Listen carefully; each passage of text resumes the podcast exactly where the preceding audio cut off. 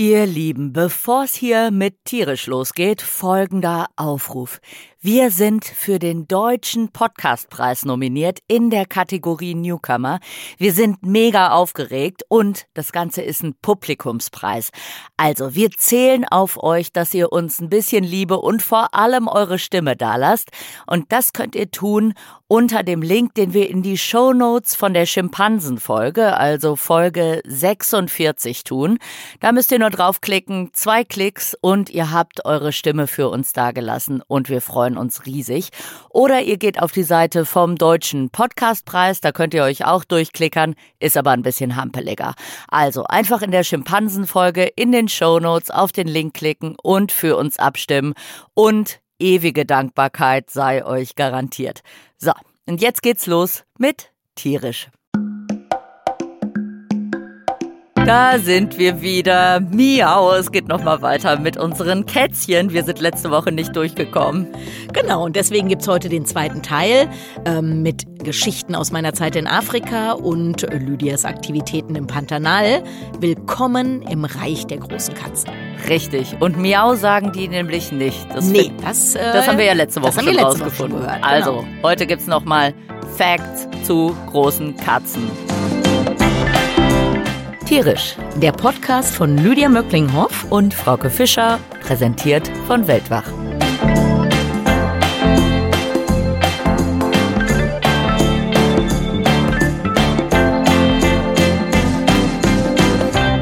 Das So. Tiergeräusch machst du heute Ich mache selbst, heute mal ne? das Tiergeräusch, mache ich heute mal selbst. Ich bin sehr Ähm, gespannt. Ja, das ist aber total realistisch. Pass auf.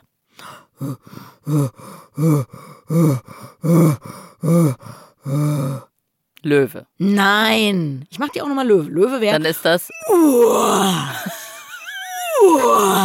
So wäre Löwe. Dann kann ich auch noch Jaguar machen. Jaguar ist. okay. Dann war das andere wahrscheinlich Leopard. Oh, richtig, Aha. richtig, richtig. Ja, Jaguar klingt immer so ein bisschen, äh, wenn man äh, so nachts über den See schallen hört im Haus, ist es immer so ein bisschen, dass man denkt, oh, habe ich den Vibrationsalarm vom Telefon angelassen? Weil es Okay. klingt wirklich so. Ja. Ah, okay. Nun Nee. denn, wir machen weiter mit unseren Großkatzen. Genau, Teil 2. Und an dieser Stelle nochmal der Hinweis auf den Alles Natur Podcast von Radio Wissen in dieser Woche. Während wir uns jetzt nämlich nochmal an großen Katzen abarbeiten oder eher sie abfeiern, haben die sich ja in der aktuellen Folge mit unseren Stubentigern beschäftigt, also den guten Seiten von Hauskatzen, aber eben auch den großen Problemen, die sie in der Natur verursachen. Hört da gerne mal rein. Und während man seine eigene Hauskatze vermutlich unter Tausenden wiedererkennt, ist das bei wilden Katzen manchmal einfach, manchmal aber auch kompliziert. Ne? Also Thema individuelle Erkennung. Da habt ihr die Löwen ja immer an den Whisker Spot Genau. Patterns unterschieden, ne? Ja. Weil beim Jaguar ist klar, guckt man auf die Kringel, ne? Ja. Wir haben dann irgendwie Kamerafallenaufnahmen und dann wissen wir, dass oder auch wenn wir am Fluss unterwegs sind, da liegt ein Jaguar, dann weiß man, das ist der und der, weil man eben die Kringel Genau, kennt. und das bei Löwen logischerweise wegen dieses einheitlichen, wegen dieser einheitlichen Färbung nicht möglich, aber diese Whisker Spots, also die ja Punkte sozusagen, aus denen die Schnurrhaare kommen, die sind individuell eindeutig und an diesen Whisker Spots konnte man die Löwen dann individuell erkennen. Mhm. So von wegen Sozialverhalten finde ich beim äh, Jaguar auch spannend. Also die haben quasi zumindest im Pantanal, also man muss auch sagen, der Jaguar hat ja eine Verbreitung äh, von den USA im Prinzip natürlicherweise eigentlich bis runter nach Südbrasilien und so. Aber natürlich ist die Verbreitung sehr, sehr viel kleiner. Aber was man sehen kann, ist, dass die Größe und das Gewicht ganz stark variiert, je nachdem, wo man sich einen Jaguar anguckt. Also Ja. in Belize zum Beispiel wiegen die so 60 Kilo, also Mittelamerika wiegen die so 60 Kilo, ein ausgewachsenes Männchen. Bei uns im Pantanal halt easy 120 Ja, ja. Kilo und mehr. Also doppelt so groß, äh, Riesenunterschied eben auch als Anpassung dann an die Lebensweise, an die Beutetiere. Ja, also so das weiter. ist bei Leoparden auch. Also wir, das leichteste Weibchen, was wir gefangen haben, die wog 28 Kilo. Der schwerste Kater, den wir gefangen haben, der wog 59, glaube ich, oder sogar noch ein bisschen weniger. Und das gleiche auch im, ich glaube, in Ost- und im südlichen Afrika gibt es auch äh, Belege von Leopardenmännchen, die irgendwie 120 Kilo gewogen haben. Ja. Das hatte ich, glaube ich, schon mal erzählt, aber ich sage es trotzdem nochmal. Bei den besenderten Tieren, ähm, wir hatten ja auch viele Studierende in unserem Forschungscamp, wenn die Leute diese Leopardin, die ja 28 Kilo gewogen hat und echt nicht riesig war, wenn die Leute die zu Fuß gesehen haben, haben die immer gesagt, boah, Wahnsinn, ich wusste gar nicht, dass Leoparden so groß sind. Und wenn die Leute sie im Auto gesehen haben, haben die immer gesagt, ach komm, so klein sind Leoparden. das war ja. ziemlich, äh, fand ich ganz lustig. Ja. Ich wollte noch mal mhm. eigentlich anschließen an das, was du gesagt hast. Man weiß oft zu wenig. Und mhm. ähm, jetzt will ich ja noch was über den Gepard sagen. Und das ist auch ein Beispiel, dass man so wenig weiß. Weil eigentlich hat man immer gesagt, die einzige große soziale Katze sind eben, äh, sind eben Löwen. Die leben zusammen. Und inzwischen weiß man, dass Geparde, männliche Geparde, meistens sind es Brüder, aber die müssen nicht immer verwandt miteinander, also können auch andere Männchen sein, dass also männliche Tiere solche Allianzen schmieden und dann eben tatsächlich immer zusammen zusammen unterwegs sind. Also da haben wir so ein, ja, eigentlich kann man sagen, besonderes Sozialsystem. Weibchen sind Einzelgängerinnen und dann natürlich mit ihren Jungtieren zusammen, aber die Männchen, die leben in solchen mhm. Koalitionen. Das ist ja schon eine relativ große Katze, aber eine super ungefähr, ungefährliche Katze, weil bei Geparden könnte man sagen, alles an ihrer Anatomie ist optimiert für superschnelles Rennen. Nachgewiesen, gemessen ist die Spitzengeschwindigkeit 93 Stundenkilometer. Man geht davon aus, dass die auch mal über 100 Stundenkilometer laufen können. Das übrigens nur so für so ein bis zwei Sekunden. Und meistens, wenn sie jagen, rennen sie so etwas über 50 Stundenkilometer. Mhm. Und lustigerweise, die Wissenschaftler, die das untersucht haben, die haben gesagt, okay, warum rennen die viel schneller? Und die haben gesagt, ja, okay, das hat einmal mit der Manövrierfähigkeit zu tun. Wenn man nämlich 100 rennt, ist echt super schwer, dass man nicht aus der Kurve getragen mhm. wird. Aber der zweite Grund war Motivation. Es gibt keinen Grund, schneller zu rennen.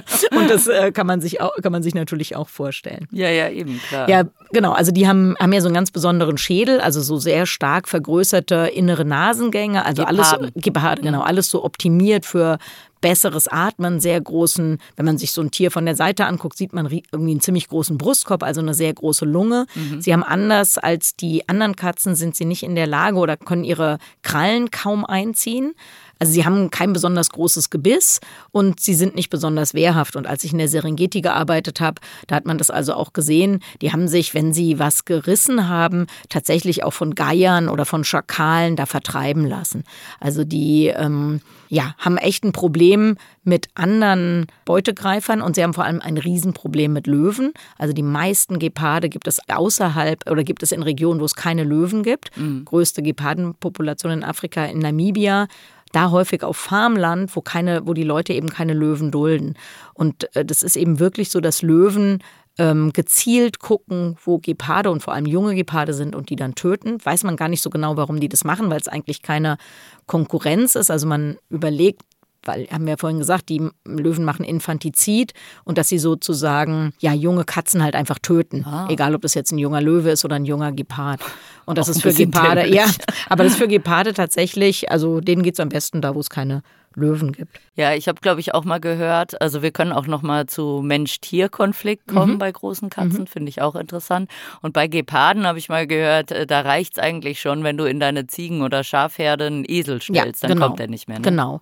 Und auch da ganz interessant und übrigens eine Parallele zu Wölfen bei uns in Deutschland. Also wir haben ja auch hier solche, also gibt eben Menschen, wollen nicht, dass Löwen, äh, Entschuldigung, dass, dass Wölfe in ihrer Nähe leben. Auch manche du Herden. solltest mal die Deutschen mit Löwen ja, sehen, genau. wenn die schon bei Wölfen so genau. eine Welle machen. Aber jetzt ist es so, dass man in Namibia festgestellt hat, das Beste, was man machen kann, um seine Herde zu schützen, ist, dass man, wenn man einen Gepard hat, der keine Haustiere reißt, dass man alles daran setzt, dass dieser Gepard da bleibt. Und das ist ähnlich bei uns mit Löwen. Also es ist nicht so, dass alle Wölfe Nutztiere, äh, äh, Entschuldigung, mit Wölfen. Es ist nicht so, dass alle Geparde Haustiere reißen und es ist nicht so, dass alle Wölfe Haustiere mhm. reißen. Das heißt, ähm, hat mir auch gerade gestern eine Freundin von mir erzählt, sie war auf so einer Naturschutztagung und da war ein Schafhalter und der sagt, er ist quasi umgeben von verschiedenen Wolfsrudeln und die sind sein bester Herdenschutz, mhm. weil diese Wolfsrudel, die der, er in der Nähe hat, die sind alle keine Haustierfresser und die vermeiden,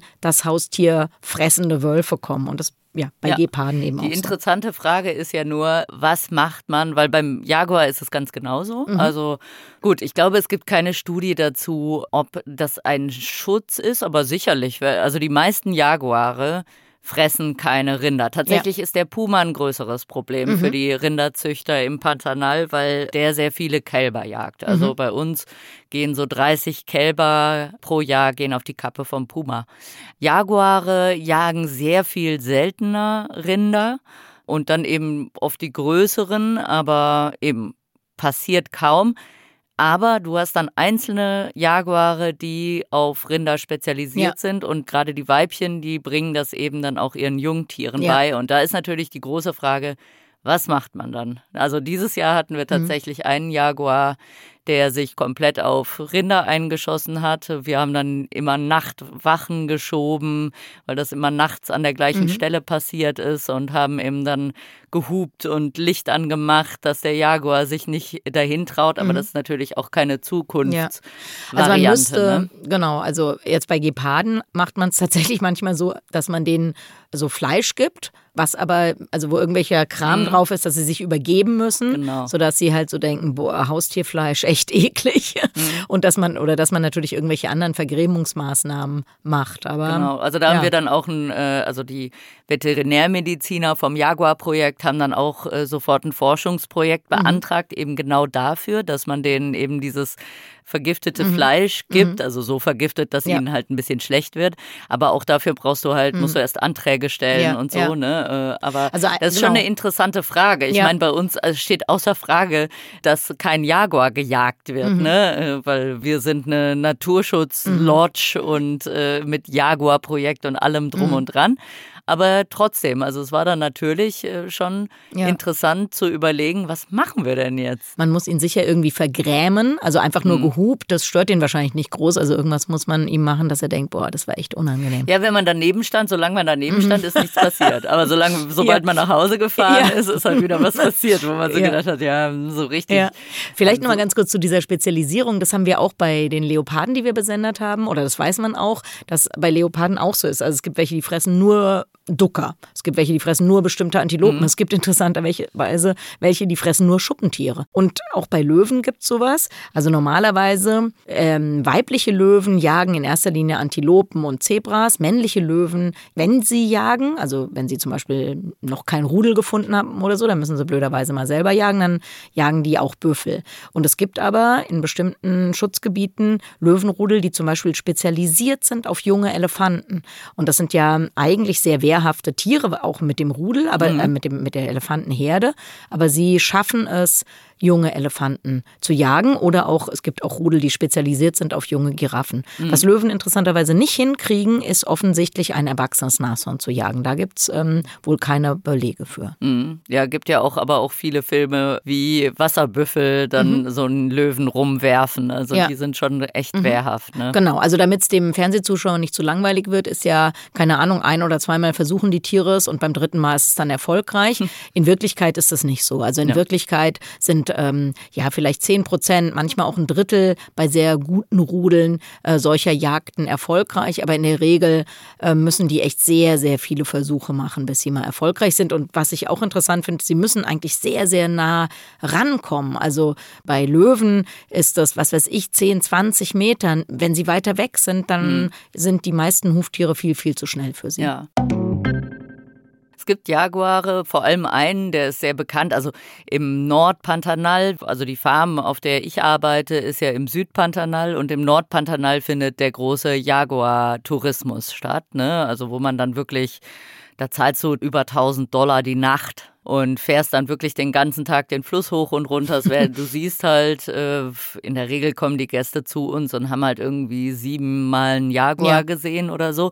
Allerdings mit sehr, sehr vielen Booten vorne mhm. dran. Mhm. Also dann ist man nicht alleine. Ne? Bei uns ist es sehr viel seltener, einen Jaguar zu sehen. Man sieht ihn. Manchmal mhm. hast du so eine Woche, da siehst du jeden Tag einen, aber ja. oft hast du auch dann Wochen, wo du mhm. gar keinen siehst. Das ja. heißt, es ist mehr Glückssache. Wenn du ihn dann siehst, bist du ganz alleine. Ja. Das ist dann natürlich echt was Besonderes. Aber da oben, äh, wo eben der Jaguar-Zirkus stattfindet, da gibt es einen Jaguar, der hat sich auf Kaimane mhm. spezialisiert. Der heißt dann auch Mick Jaguar. Der äh, jagt immer die Kaimane. Und auch bei uns, also ich habe kürzlich, äh, letztes Jahr war das, vorletztes Jahr, wir haben ja schon ein Jahr später, da habe ich eine Jaguar-Mutter mit Jungtier an einem See sieben Kilometer weg vom Fluss gefunden, gesehen. Also die hingen da rum. Was ungewöhnlich ist, also bei uns sind die Jaguare vor allem entlang der Flüsse und die Pumas sind vor allem inlands. Also mhm. die haben sich sozusagen so auseinander dividiert. Ja.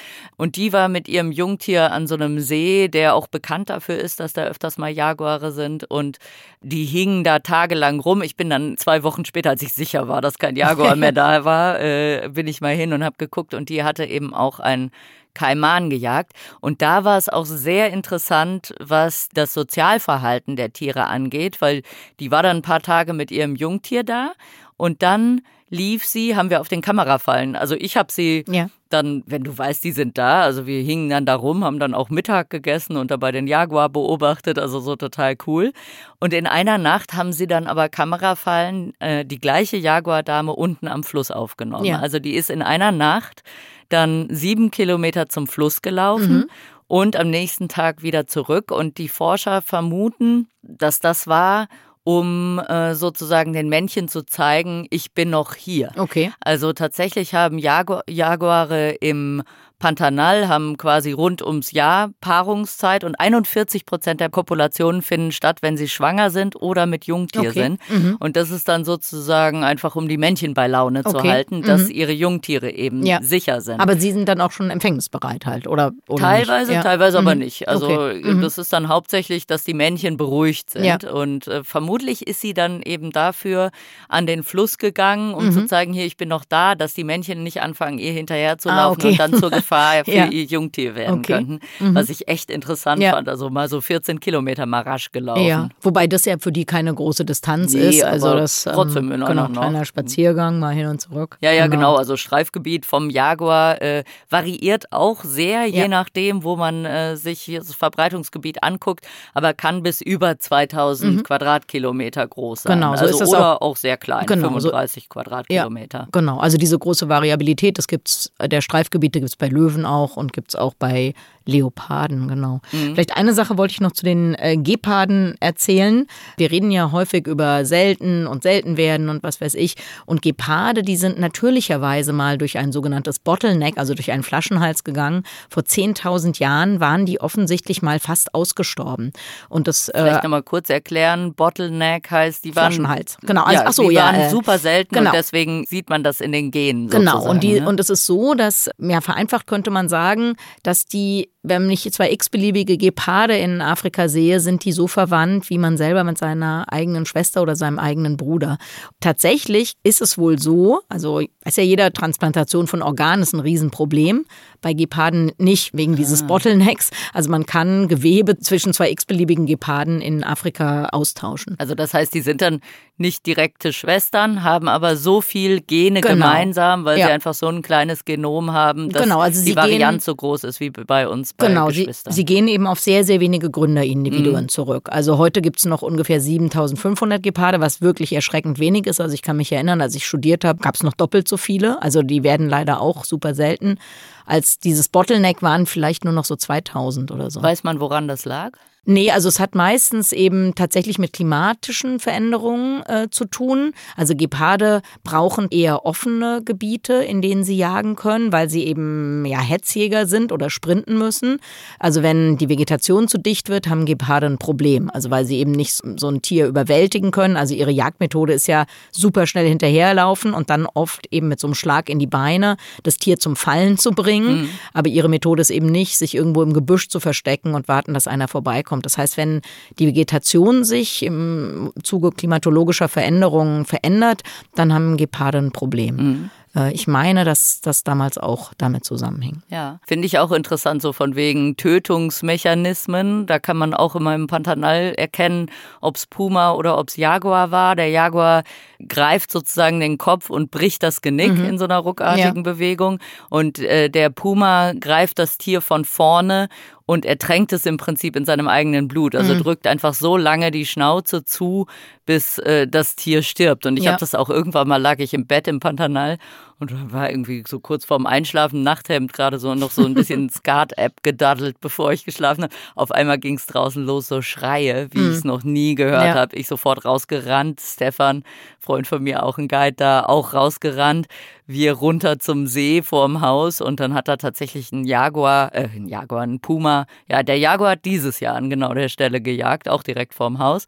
Aber damals ein Puma, ein Wasserschwein erwischt und wir standen dann halt echt so, ich in diesem rosa Nachthemd irgendwie so standen wir echt so da und man hörte halt noch diese versuchten At gurgelnden Ja. Atemzüge von diesem Wasserschwein und dann haben wir auch wirklich beobachtet, wie der Puma äh, das dann nach hinten gezogen hat und äh, es dann im Prinzip vor uns direkt verspeist hat und Ja. wir standen dann in der Nacht im Paternal da bestimmt eine halbe Stunde und haben dazu geguckt. Und irgendwann gingen so die Batterien von unseren Taschenlampen so langsam Ja. aus und wir so, mm, okay, wir gehen mal, glaube ich. Ja. Und dann wollte ich so rückwärts gehen und wir standen halt so nah am See, dass ich total eingesunken war über diese Stunde, äh, die halbe Stunde, die wir da standen. Und ich zog so meinen Stiefel so aus dem, aus dem Matsch raus und es machte so ein Geräusch so wie so ein Tier. Und der Puma guckt nur so blutverschmiert, so ein paar Meter vor uns, guckt nur so, ah, was ist da denn? Ja. Und ich in meinem rosa Nachthemd, hallo, hä. dann so schnell rückwärts weggegangen. Puma hat aber nichts gemacht. Ja. Also das vielleicht nochmal zu dem Töten. Also viele Leute denken ja, Tiere töten so, ja in Anführungszeichen human, also schnell und was weiß ich. Geparde machen das tatsächlich. Geparde sind so, also entweder töten die sofort und schnell oder sie haben ein- eine gigantische Gefahr, sich zu verletzen. Und weil ja ihre Jagd diese Renner, Hetzjagd oder diese Rennerei ist, ist es für sie quasi ihr Todesurteil. Bei Löwen, da muss ich sagen, das Schlimmste, was ich in meinem ganzen Leben gesehen habe, war echt mal, wie Löwen, ein Löwenrudel zwei Warzenschweine ausgebuddelt hat über Stunden. Und dann haben sie sich immer abgewechselt, dann haben sie sich mal wieder hingelegt. Und ich meine, diese zwei Warzenschweine müssen ja Todesangst gehabt haben. Und dann sind sie irgendwann raus, also Flucht nach vorn. Und der Löwe, der reißt dem einen halt echt nur so die Bauchdecke auf und dieses Warzenschwein rennt halt schreiend weg, die Ge- Gedärme hinter sich herziehen. Ja, und, die, und dann haben die jungen Löwen angefangen, an diesem noch lebenden Warzenschwein oh zu fressen. Oh. Und dann hat man echt gesehen, dass der erwachsene Löwe, also weiß man nicht, aber hatte ich so den Eindruck, dass er denkt, oh, was, ihr fresst schon? Da mache ich mir jetzt mit dem Töten auch keine Arbeit mehr, dann fresse ich jetzt auch. Oh Gott. Und das war wirklich, wirklich Oh, schrecklich. furchtbar. Also das war wirklich schaurig. Ja. Um davon abzulenken, Bilder aus meinem Kopf heraus. Vielleicht nochmal so allgemein zum Puma. Naja. Äh, du hast ja eben gesagt, Leopard, sehr weite Verbreitung. Müsste man mal gucken, der Leopard ist dann wahrscheinlich, hat so eine leicht schräge Verbreitung, so was äh, Breiten und Längengrade angeht. Ne? Wahrscheinlich so Afrika und dann rüber nach Indien. Asien der, überhaupt, ja. Genau, Mhm. also der Puma hat halt eine völlig abgefahrene Verbreitung entlang der Längengrade sozusagen. Mhm. Ja. Also von Alaska ganz oben im Norden Mhm. bis ganz runter nach Feuerland, also der komplette amerikanische Kontinent, Ja. äh, sowohl Nord- als auch Südamerika, einmal durch. Gibt es theoretisch Pumas, natürlich durch die Menschen sind sie an vielen Stellen sehr, sehr selten geworden, sind dann aber auch ähnlich wie der Jaguar auch ganz unterschiedlich groß. Und im Norden ihrer Verbreitung jagen sie vor allem Weißwedelhirsche, also große Beute äh, und eben bei uns sind sie dann eher spezialisiert auf kleinere Beute. Das heißt, sie haben ganz variable Lebensstrategien und die sehen dann halt wirklich auch unterschiedlich aus Ja. und werden dann ja auch unterschiedlich genannt. Also Berglöwe, Cougar, das Ja. sind, ist alles der Puma, das Ja. ist alles eine einzige Tierart, was ich total beeindruckend finde, wie anpassungsfähig die sind. Ach so, dann sage ich noch ganz kurz was zum schwarzen Panther. Ah, ja. Denn das ist einfach ein Schwärzling des Leoparden. Also Oder das, des äh, Jaguars. Ja, aber das ist dann kein schwarzer Panther, oder? Heißt auch man- schwarzer Ah, Panther. okay, ja, auf- das auf- ist die große Verwirrung. Ah, ja, genau, Der Panther kann genau. verschiedene Arten Ah, sein. okay. Nee, Panther ist eigentlich Leopard. Also vielleicht sagt man in Brasilien dazu Panther, kann schon Ja. sein. Aber eigentlich, also Panther ist ein anderes Wort für Leopard. Und die Ja. gibt's eben in schwarz und in gepunktet. Fast alle sind gepunktet und ganz, ganz wenige sind schwarz. Wenn man die bei dem entsprechenden Licht sieht, sieht man, dass der eigentlich schwarzer Hintergrund mit schwarzen Punkten ist. Also man sieht die Musterung dann. Genau, diese Schwärzlinge, die sind bei Leoparden in Asien und vor allem in Regenwaldgebieten häufiger In anderen, also in Savannenregionen treten die sehr, sehr selten auf. Solche Farbvariationen gibt es übrigens auch beim Löwen und da gibt es, also weiße Löwen gibt es oder gab es, muss Weiß man fast man ja sagen, natürlicherweise. Ja, genau, aber die gab es auch natürlicherweise. Ja. Und das sind keine Albinos, also die haben dunkle Augen und ähm, dunkle Nase. Und äh, die waren im südlichen Afrika wohl besonders beliebt als Trophäe bei Jägern, sodass man glaubt, dass dieser Farbschlag, ich glaube seit 1995 hat man keinen weißen Löwen mehr in freier Wildbahn gesehen. Die sind einfach selektiv ausgerottet worden. Mhm. Interessant mit den äh, Melanismen, also mit dieser mhm. schwarzen Farbvariante, gibt es eben beim Jaguar auch nicht im Pantanal, mhm. weswegen Tiere von außerhalb vom Pantanal auf keinen Fall im Pantanal ausgewildert werden dürfen, weil sonst der Genpol sich mhm. ändern würde. Weil ja. auch die Gefleckten, die nicht schwarz mhm. sind, tragen dieses Gen in sich, wenn ja. sie aus einer Population kommen, mhm. wo diese Schwärzlinge vorkommen. Und äh, eben bei meinem Projekt, ich habe ja auch mal in Panama bei so einem Projekt im Bergregenwald mit Kamerafallen äh, mitgemacht. Und da hatten wir tatsächlich auf den Kamerafallen auch cool. schwarze mhm. Jaguare. Ja. Eben, also vielleicht Vielleicht mhm. habe ich so jetzt noch nicht gehört, aber vielleicht ist auch tatsächlich so, dass das ja. im Regenwald dann mhm. häufiger. Genau, braucht man natürlich ist. eine gewisse Stichprobe, um so eine Aussage überhaupt treffen zu können. Ich weiß nicht, ob die, die beim Jaguar viel seltener sind als beim Leopard, diese Schwärzlinge, dann fällt es natürlich schwierig, so eine Aussage zu machen. Ja. Ach so, ich wollte noch zuletzt, letzte Sache noch, wollte ich noch kurz oh sagen, mit Gott. der mit den Genen und im südlichen Afrika oder in Ostafrika gibt es ja manchmal Gebiete, wo es Probleme mit Löwen gibt oder da gibt es dann vermeintlich zu viele und wenn die in Westafrika aussterben, dann können wir die doch da einfach auswildern. Und das würde man eben auch nie machen. Also der westafrikanische Löwe ist keine andere Art, aber ist eben eine andere Unterart. Abgesehen davon, dass Auswildern von großen Katzen sowieso mega problematisch ist. Ja, wenn, wenn wir den westafrikanischen Löwen verlieren, da gibt es noch gerade mal 250 von denen, also es ist sehr wahrscheinlich, dass wir den verlieren, dann ist er eben weg. Wir ja. werden nicht aus Ostafrika oder aus Südafrika der Löwen aussehen. Ja, ja, zudem halt die Auswilderung immer schwierig ist, wenn die Tiere eben an den Menschen in irgendeiner Form gewöhnt sind oder in ja. irgendeiner Form Menschen mit Futter in Verbindung bringen, dann wird es immer gefährlich. Also das ist genauso äh, im Nordpantanal, wo früher, äh, heute angeblich nicht mehr, wo früher ähm, Jaguare mit Fisch und so weiter gefüttert wurden, da wurde dann eben auch mal ein Fischer getötet, ja. weil der Jaguar eben an den Strand kam und gedacht hat, ah, interessante mhm. Darreichungsform ja. vom Futter dieses Mal und mhm. äh, hat dann den Fischer getötet und äh, sowas passiert aber eben, also Jaguare, wir lassen ja jetzt den Tiger weg, aber Jaguare sind halt eigentlich gar keine Menschenfresser. Ja. Und äh, ich, wenn ich alleine im Wald unterwegs bin, dann habe ich keine Angst vorm Jaguar, ja. der geht mir aus dem Weg. Also, genau, also so war das bei uns Tieren. auch, genau. Ja, mit dem Füttern, das kann man auch manchmal aus Versehen sozusagen machen. Also in Südafrika mit äh, Birte und Jabu, die du ja auch kennst, ja. äh, waren wir im Nationalpark und zwar in einem Nationalpark, wo leider Leute immer ihre Haustiere reintreiben. Und die Löwen wissen ja nicht, wo der Nationalpark zu Ende ist. Das heißt, die Leute haben tagsüber die Kühe da reingetrieben und abends wieder ins Dorf geholt. Und das hatte so eine Art Pull-Effekt. Die Löwen sind einfach den Kühen hinterhergelaufen, ja. weil die dachten, noch komm, da kann ich ja nachts mal eine Kuh reißen. Dann waren sie plötzlich mitten im Dorf. Ja. Also das heißt, diese, das Nicht-Respektieren des Nationalparks als Nationalpark, das Reintreiben von den Haustieren hat dann dazu geführt, dass die Leute sich ja, die Löwen erst auf den Geschmack gebracht haben. Ja. Zum Beispiel Haustiere und dann kann es auch mal passieren, dass da ein Mensch gerissen wird.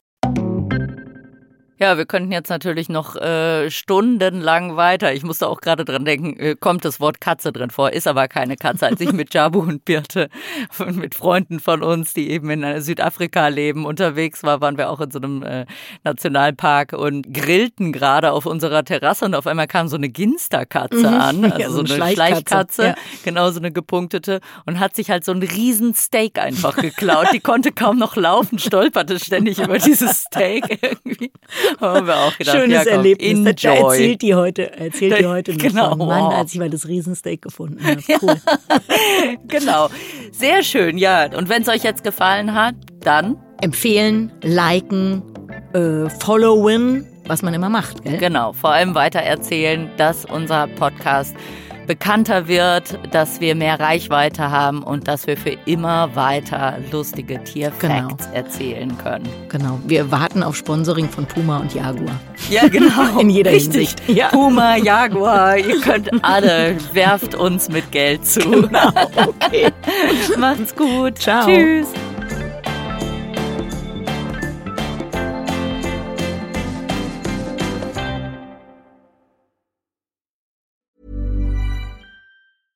Mom deserves the best, and there's no better place to shop for Mother's Day than Whole Foods Market. They're your destination for unbeatable savings, from premium gifts to show-stopping flowers and irresistible desserts. Start by saving 33% with Prime on all body care and candles. Then get a 15-stem bunch of tulips for just $9.99 each with Prime. Round out Mom's menu with festive rosé, irresistible berry chantilly cake, and more special treats. Come celebrate Mother's Day at Whole Foods Market.